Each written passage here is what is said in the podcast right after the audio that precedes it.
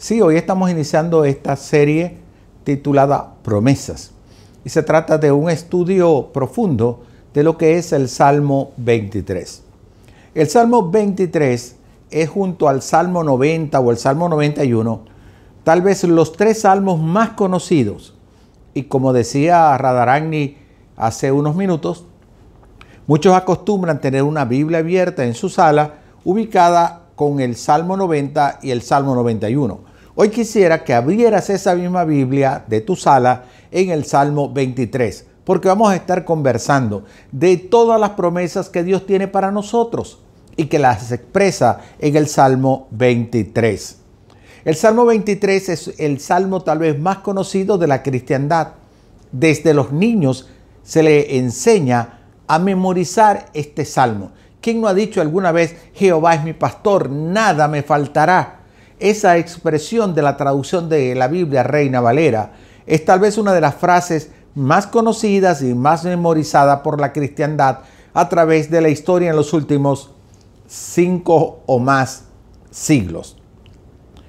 El Salmo 23 es como todo un himno de alabanza, como una expresión de fe en Dios, una manera en la cual está el autor tratando de manifestar su confianza en Dios, su dependencia totalmente en Dios, la certeza de que el Señor estará con él por siempre y en todas las circunstancias.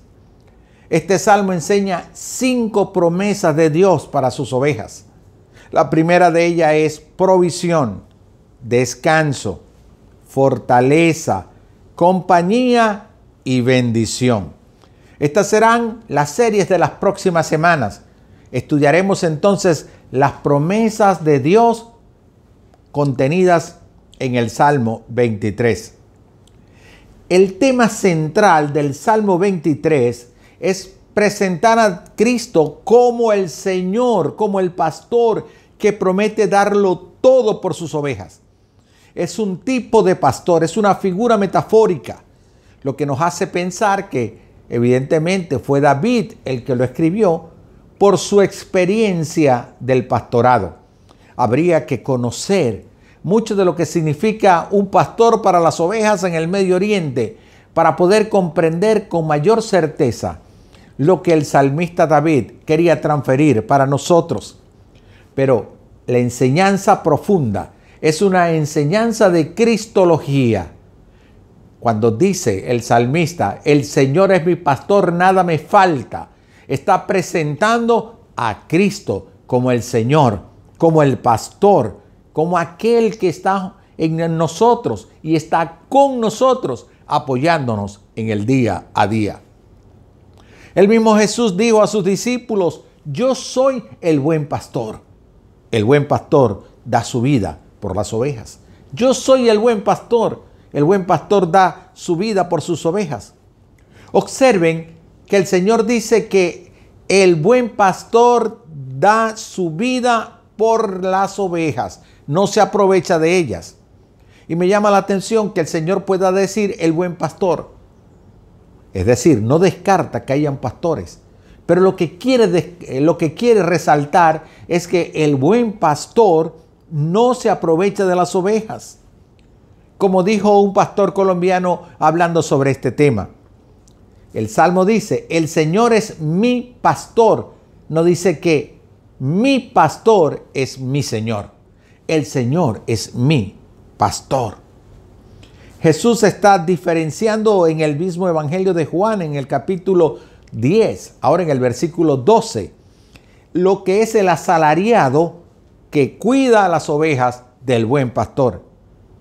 Y dice el Evangelio de Juan en el capítulo 10, el versículo 12, el empleado al que le pagan por cuidar las ovejas no es como el pastor.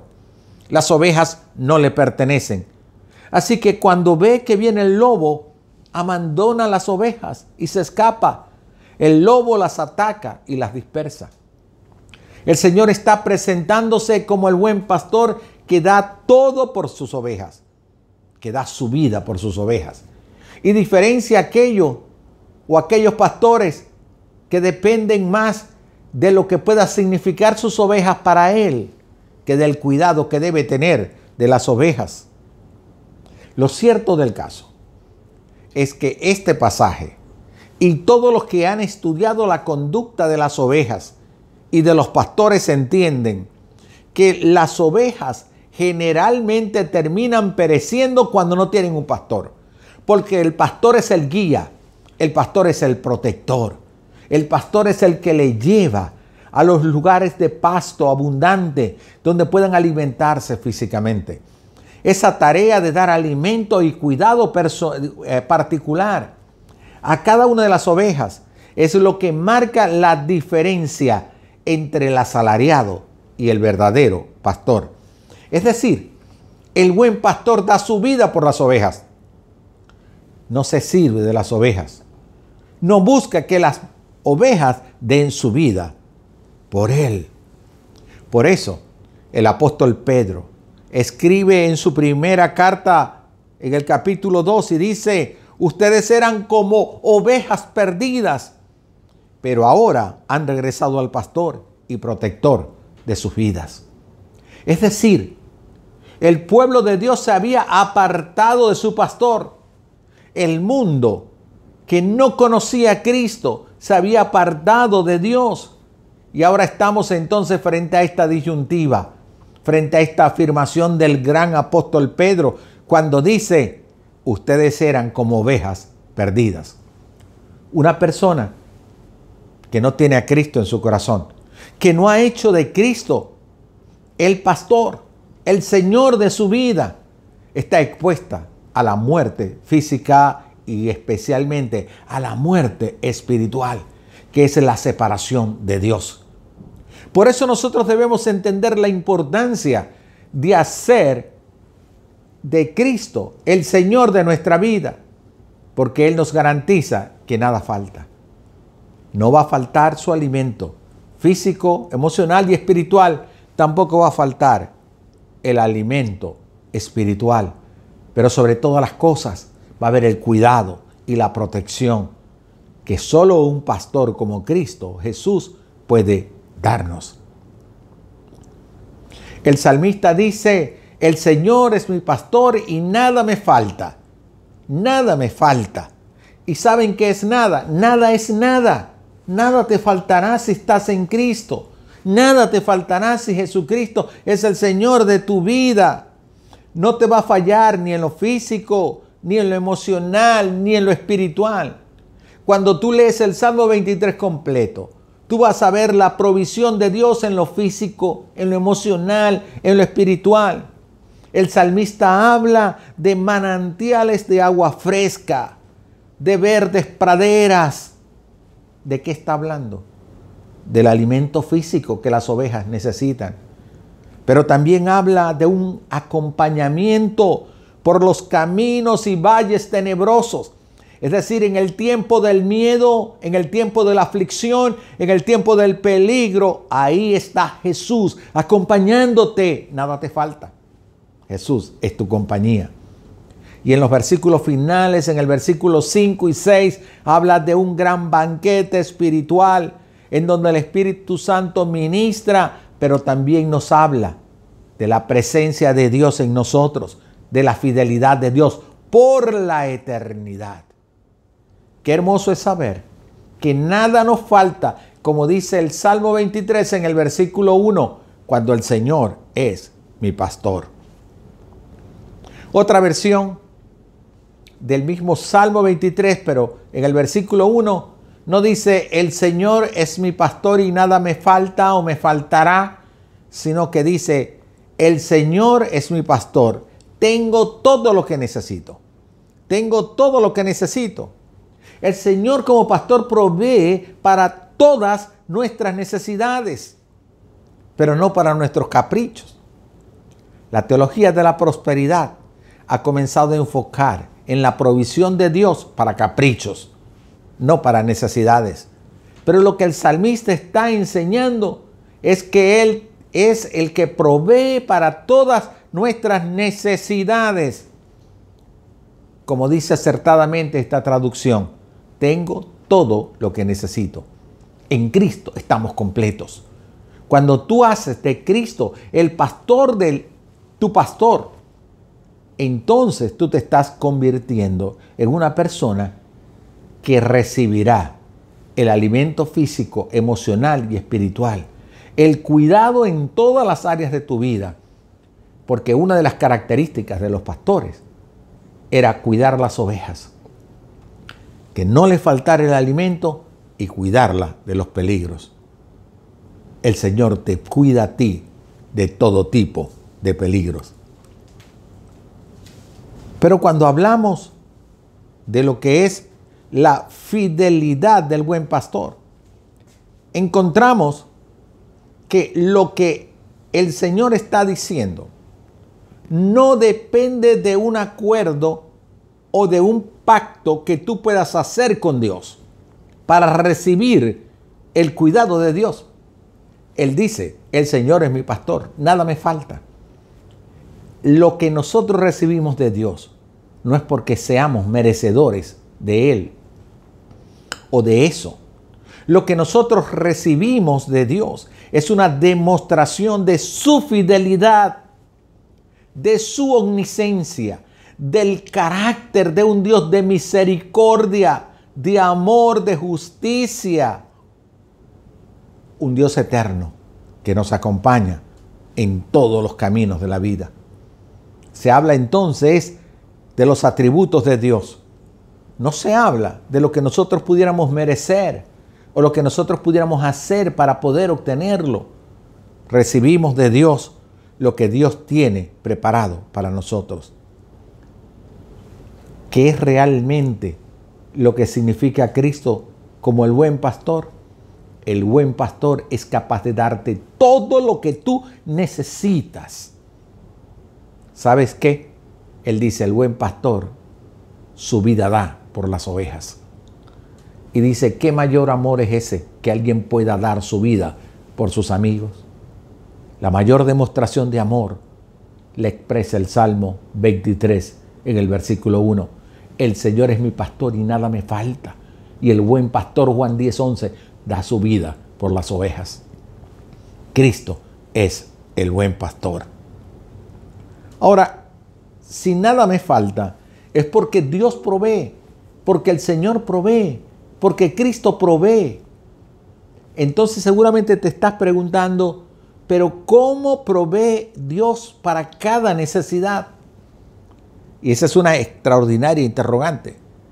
Porque muchas veces las personas creen que Dios solamente recurre a lo sobrenatural para poderte proveer.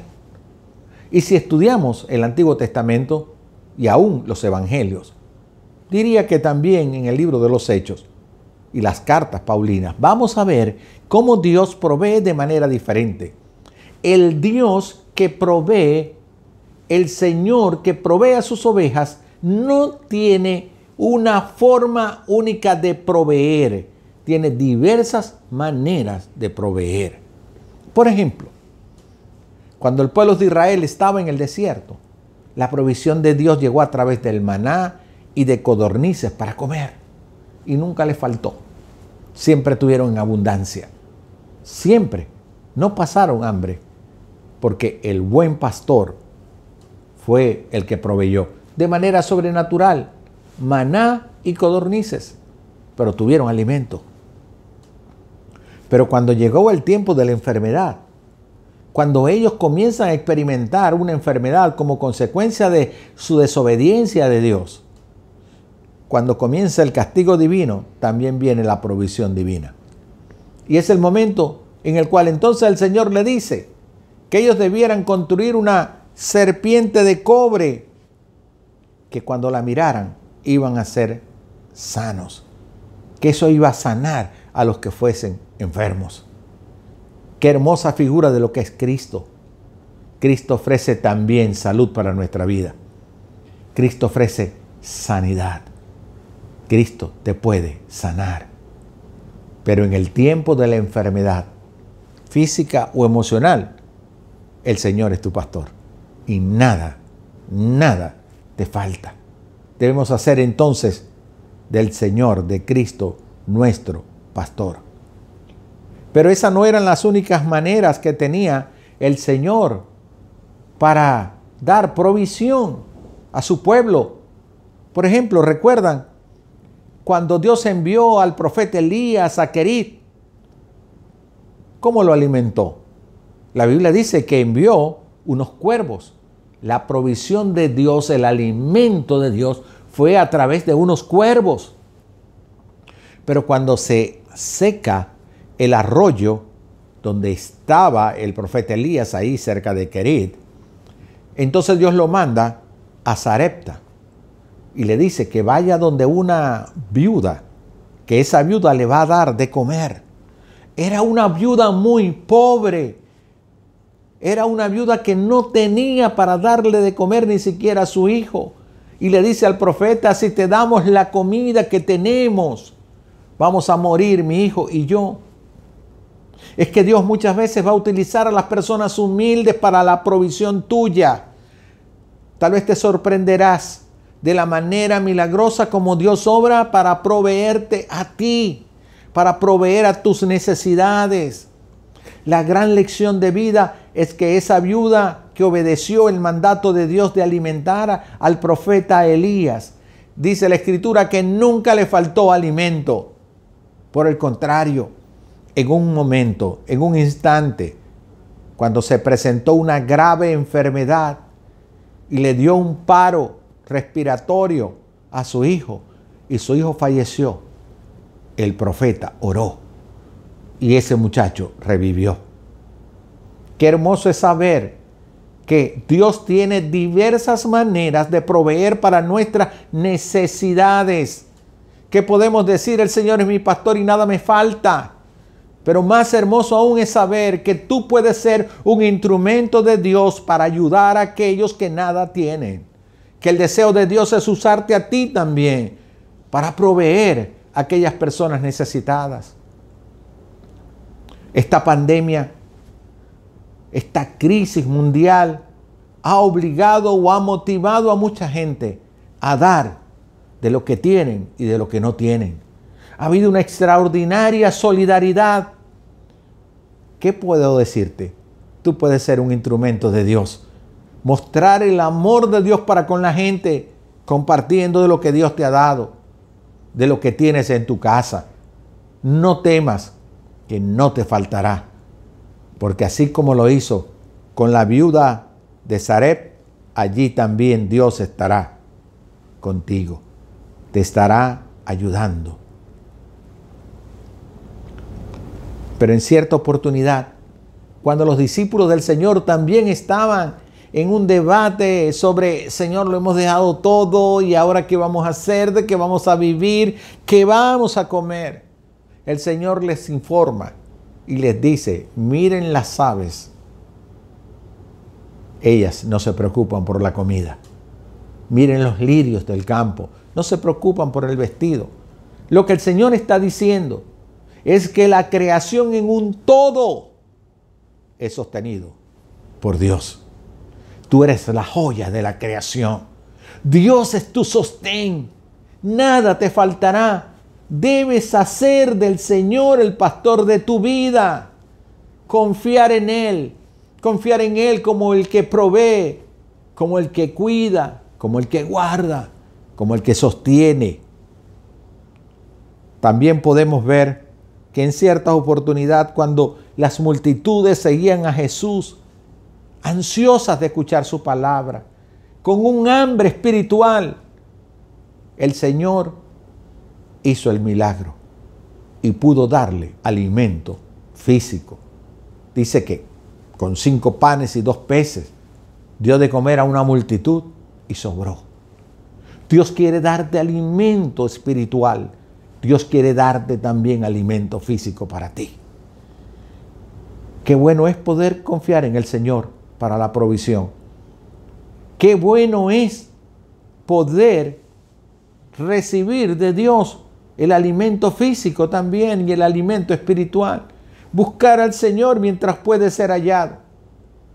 Eso te va a dar lo que tú necesitas nada me falta, nada me falta. Ciertamente hubo un niño que entregó todo lo que tenía para que la multitud comiera. Siempre vemos la misma relación. Dios es el gran proveedor, pero utiliza a personas para que no falte nada en tu casa. Hay otras muchas herramientas que Dios puede utilizar. Por ejemplo, Dios te provee a través de un donativo, una ofrenda o una bendición, como dicen muchos creyentes. Alguien que te envía un dinero, una remesa, y estás recibiendo algo que viene de Dios. Tu familia, tus amigos, tus hermanos en la fe fueron los instrumentos de Dios para que llegara la provisión a tu casa. ¿Cuántas veces ha llegado esa bendición en el momento en que más lo necesitabas? Porque el Señor es tu pastor y nada te falta. Pero Dios no solamente provee de la manera milagrosa usando cuervos o multiplicando el pan y los peces o utilizando a una viuda para que usara lo que tenía de la harina y el aceite para alimentar, como lo hizo con el profeta Elías. Dios también provee para tus necesidades a través del trabajo. Y esa es la gran lección que tiene el cristiano. El gran cristiano entiende que él a través del trabajo puede ser bendecido por Dios. ¿Recuerdan el episodio aquel en el cual los pescadores habían trabajado infructuosamente? Los discípulos habían ido al mar, habían pasado toda la noche pescando y no habían tenido nada de resultado. Y el Señor Jesús, en lugar de hacer un milagro y llenar sus barcas, le dijo que fueran mar adentro y ellos recibirían la bendición. Tuvieron que ir a trabajar. Dios quiere que no falte nada en tu hogar a través de tu trabajo. Y Dios va a bendecir tu trabajo. Cuando nosotros trabajamos, podemos hacerlo para Dios. Ese es el sentido que tiene la teología protestante del trabajo, que es una bendición de Dios, que es en la manera como Dios hace para que sus hijos, sus ovejas, en el periodo productivo, pueda llevar el alimento a la casa, para que nada falte. Fíjense, por ejemplo, cuando el Señor comienza y hace la creación, Él le pide a Adán y Eva que trabajen. Les comisiona la mayordomía, la administración de la creación del huerto del Edén. ¿No es eso algo extraordinario? Cuando el hombre estaba en santidad. Antes de que el pecado entrara a la humanidad, Dios le da la bendición al ser humano de trabajar. El trabajo es una bendición para el ser humano. Y cuando el Señor da aquellas diez reglas básicas de lo que debe ser la relación de Dios para con el hombre, cuando le da los diez mandamientos, Él les dice, seis días trabajarás y uno descansarás ese descanso en el día de reposo o en la necesidad del reposo del trabajo. Es lo que se enseña. Pero se nos olvida que para que haya reposo debe haber trabajo. De modo que el modelo bíblico es el del trabajo. El modelo bíblico es el de un trabajo que sea productivo, un trabajo que sea eficiente, un trabajo que sea para la gloria de Dios. Y encontramos muchas referencias de eso en las cartas apostólicas, en donde habla de cómo debe ser nuestra relación con el amo, con el patrono, con la persona para quien nosotros le podamos desarrollar. Ahí tenemos el, el, caso del apóstol Pablo. El apóstol Pablo que fue llamado por el Señor para cumplir una tarea misionera para poder predicar y llevar la buena nueva de salvación al mundo conocido y que expande la predicación de, ese, de esa buena nueva de salvación, de ese evangelio a través del mundo mediterráneo. Nosotros vemos a un Pablo que inicialmente tuvo que trabajar. Empezó a construir carpas para sostenerse. Pero entonces vemos a un hombre que dependió de Dios y la provisión de Dios se hizo manifiesta. Esa provisión fue tan abundante que el apóstol Pablo escribe una carta a las iglesias y les dice, mire, ya me he contentado con todo lo que han enviado. He aprendido a administrarme con lo poco, pero también con lo mucho. Y yo doy fe, dice el apóstol Pablo, de que ustedes han dado más allá de sus fuerzas.